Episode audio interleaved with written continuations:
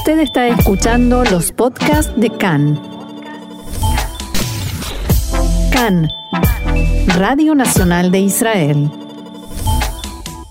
Tenemos el gusto, el honor de tener en línea con nosotros a una persona que seguramente nos va a ayudar a entender todo esto que está sucediendo desde una perspectiva más académica, eh, con conocimiento de causa, y me refiero al profesor Manuel Trachtenberg, economista y ex parlamentario, ex miembro de la Knesset. Shalom y bienvenido una vez más a Cannes. Eh, shalom, un gusto estar con ustedes. Igualmente, aquí los saludamos Roxana Levinson y Ofer Lashevitsky. Shalom, Manuel, mucho gusto. Hola, ¿qué tal? Y mm, la primera pregunta es eh, cómo afecta, porque todos decimos, uy, la economía israelí después de esto, ¿cómo va a quedar? ¿Cómo va a quedar? ¿La economía israelí está en condiciones de sobrellevar y de superar esta crisis que genera el coronavirus? ¿Cómo va a quedar? Eh, nadie puede saber porque no sabemos cuánto tiempo va a durar pero eh, desde el punto de vista de la situación en la cual entramos en esta crisis, la economía de Israel, eh, gracias a Dios, estaba en una situación buena, eh, así muy buena, cuando comenzó la crisis. En cuanto a todos los indicadores económicos, excepto por el déficit presupuestario, que era un poco alto, pero todo lo demás estaba en una situación realmente muy buena y por lo tanto estamos en una posición buena para confrontar eh, eh, esta crisis.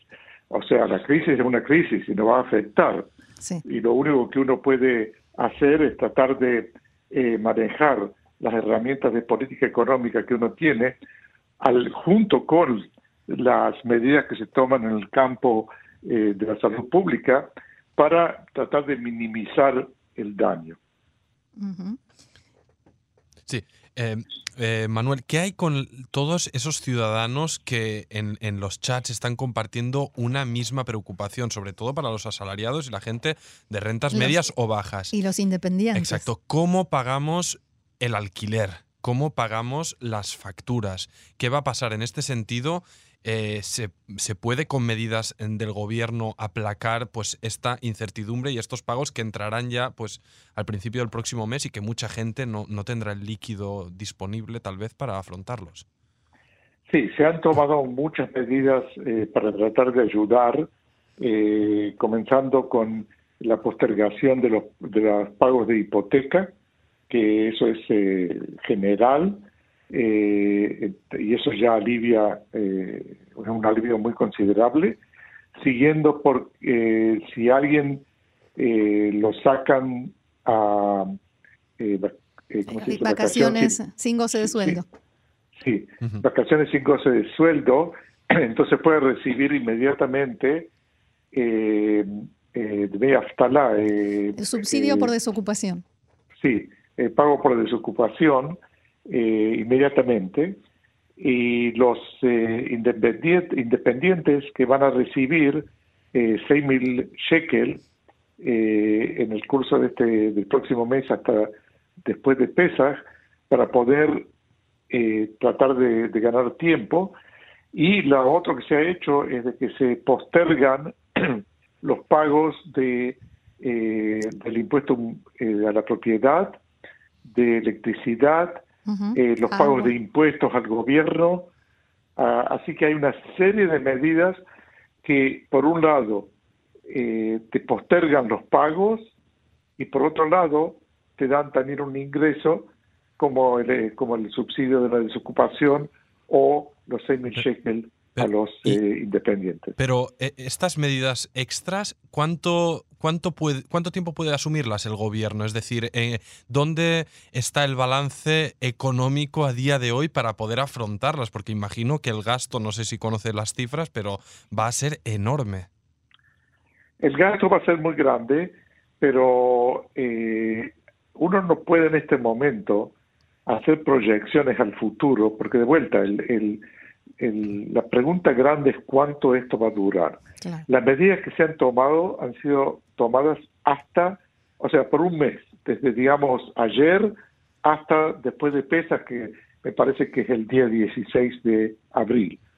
En el curso de estas próximas semanas, el gobierno va a analizar en forma diaria en los desarrollos, a ver qué medidas, eh, eh, qué otras medidas hay que tomar, pero de todo modo el compromiso del gobierno es de dar una red de seguridad para toda la población, no importa si sean firmas pequeñas, independientes o asalariados. Cualquier persona que haya tenido que pasar por un hospital o que esté medianamente informada sabe que la situación del sistema sanitario en Israel eh, eh, está, a ver, ¿cómo decirlo? Eh, sin, sin usar adjetivos demasiado fuertes. No es la ideal, a ver. ¿Qué debería hacer el gobierno, el Ministerio de Hacienda o, algún factor oficial para reforzar al eh, sistema sanitario israelí y, darle así la capacidad para sobrellevar esta crisis? Bueno, eh, es cierto de que el sistema eh, de salud pública de Israel no estaba en las mejores condiciones en el sentido, hay que, hay que especificar, en el sentido de que faltan camas en los hospitales, faltan los, los, las colas, la espera para ciertos procedimientos, la espera es larga, faltan médicos en los hospitales, etcétera. Pero el sistema de salud pública de Israel, como sistema, es muy, muy bueno. Y, y la diferencia entre un sistema bueno que le falta recursos y un sistema malo que tiene recursos es una diferencia enorme. Claro. Eh, para, para comparar, el sistema de salud pública de Estados Unidos es un desastre. Y por lo tanto, si eh, Trump le, le, va a adjudicar otros 50 eh, mil millones de dólares, bueno, va a ayudar, pero no va a resolver el problema, porque los problemas son estructurales. En Israel no hay problema estructural. La estructura del sistema es muy buena, pero lo hace falta más recursos. Entonces el gobierno ya ha dicho, que va a dar otros cuantos mil millones de, de Hubo varias cifras, por eso no quiero eh, precisar, para, eh, para ayudar a eh, confrontarse con esta crisis ahora, pero también para el largo plazo. O sea, de que en ese sentido el, sistema israelí estaba de vuelta en condiciones buenas, no en el sentido que tenía todo lo necesario, sino que en forma básica está bien organizado, entonces puede absorber recursos extras para poder confrontarse mejor con esta situación. claro, y sabrá cómo utilizarlos. Claro. y lo están haciendo bien en ese sentido. ¿Usted en algún momento ha asesorado al primer ministro Netanyahu, ha estado cerca de él?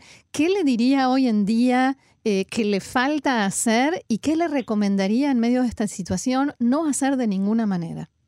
en el, en el aspecto económico, por supuesto. Sí, bueno, yo estuve el sábado varias horas con el equipo principal del Ministerio de Hacienda y con el ministro, asesorándolos, eh, así que conozco la situación bien de cerca. Eh, mira, no hay, no hay eh, medidas drásticas que uno pueda recomendar que van a hacer una gran diferencia.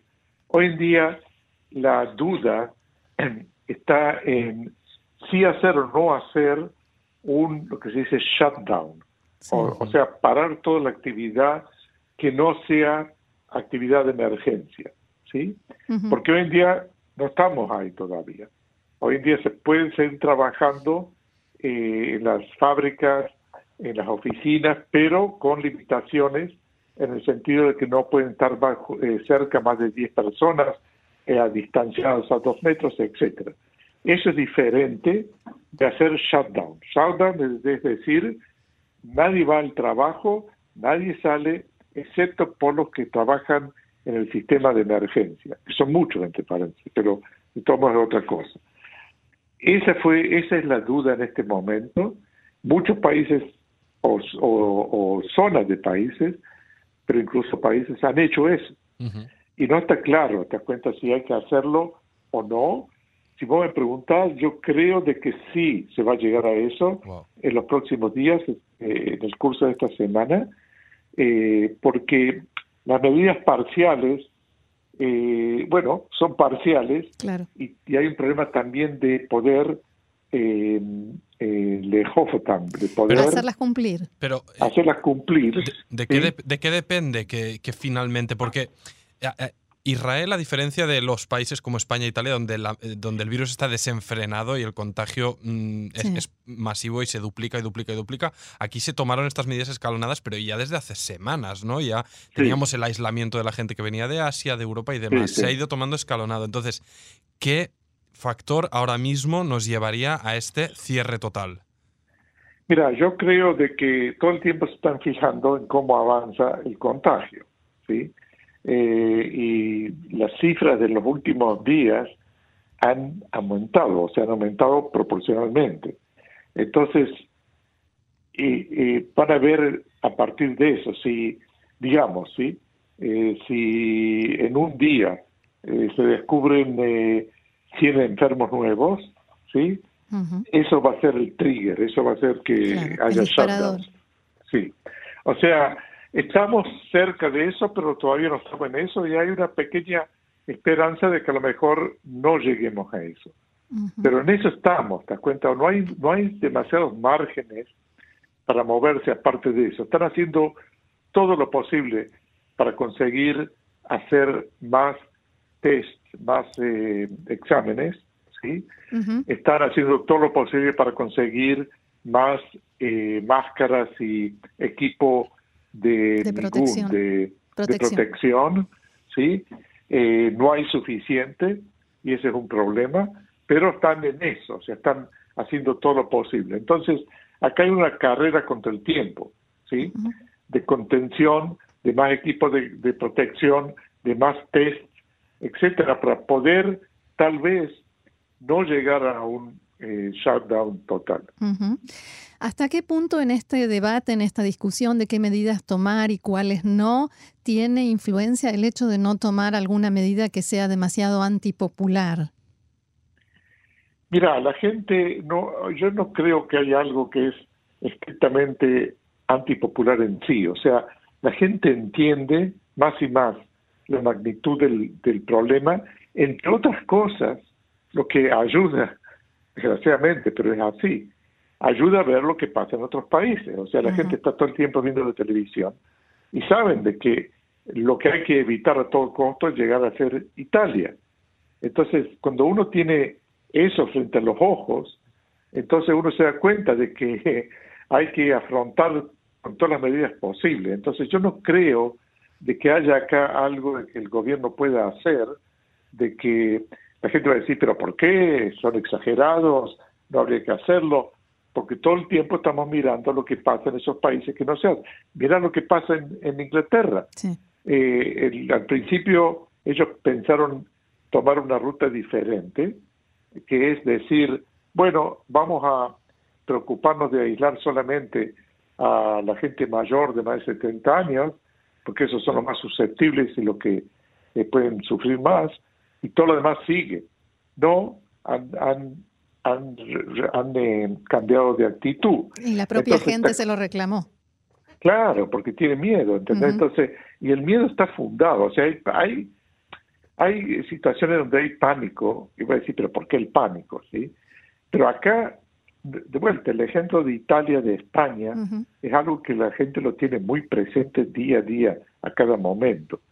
Hay expresiones de pánico muy circunstanciales acá, como que desaparece el papel higiénico en todo el mundo, entre paréntesis. algo ¿Algún, anali- análisis sobre esa, eh, el fenómeno, fenómeno. del papel higiénico como economista? No, no hay, no hay como economista que sea psicólogo social para poder No hay. Gracias. Sí, pero es algo increíble, ¿no? Porque, viste, no hay ningún motivo. Yo tengo mi teoría, pero no importa de por qué es eso. Además, eh, Pero usted es cada uno puede cordobés, por inventar- eso. Que cada uno puede inventar su propia teoría. Madre. Bien, Eh, para cerrar, profesor Trachtenberg, eh, ¿hay algún detalle, algún punto que a usted le gustaría aclarar o mm, aprovechar para decirle a nuestra audiencia de habla hispana y que nosotros quizás no le hayamos preguntado? Sí, mira, yo quiero que eh, uno tome perspectiva. Este suceso no es more of the same, no es algo que conocemos, no es algo que uno con la experiencia puede decir, ah, sí, me recuerda a, ¿sí?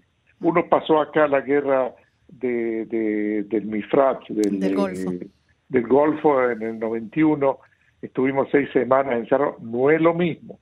Esto es algo muy diferente, es algo global, es algo que va a durar, es algo que va a traer consecuencias, no todas malas, no todas malas, pero va a traer grandes cambios en la forma que uno se maneja tanto en, en, lo que sea la conducta de uno como la conducta de sociedades enteras. Y la forma de relacionarlo, de, de, afrontarlo, no es con miedo, sino es como decir, ajá, hay un cambio muy grande que va a ocurrir acá, que está ya empezando a ocurrir, no en la medida que nos cuidemos todas las posibilidades que salgamos bien de esto desde el punto de vista de la salud, y si salimos bien desde el punto de vista de la salud, también desde el punto de vista de económico, puede ser que, no puede ser, seguro que el Producto Nacional va a ser menor, pero no es terrible eso, hay que tener de vuelta eh, un poco de, de perspectiva. Si suponete que el, el, Producto Nacional baje en 5%, ¿sí? algo terrible, ¿sí? Bueno, ¿qué significa eso?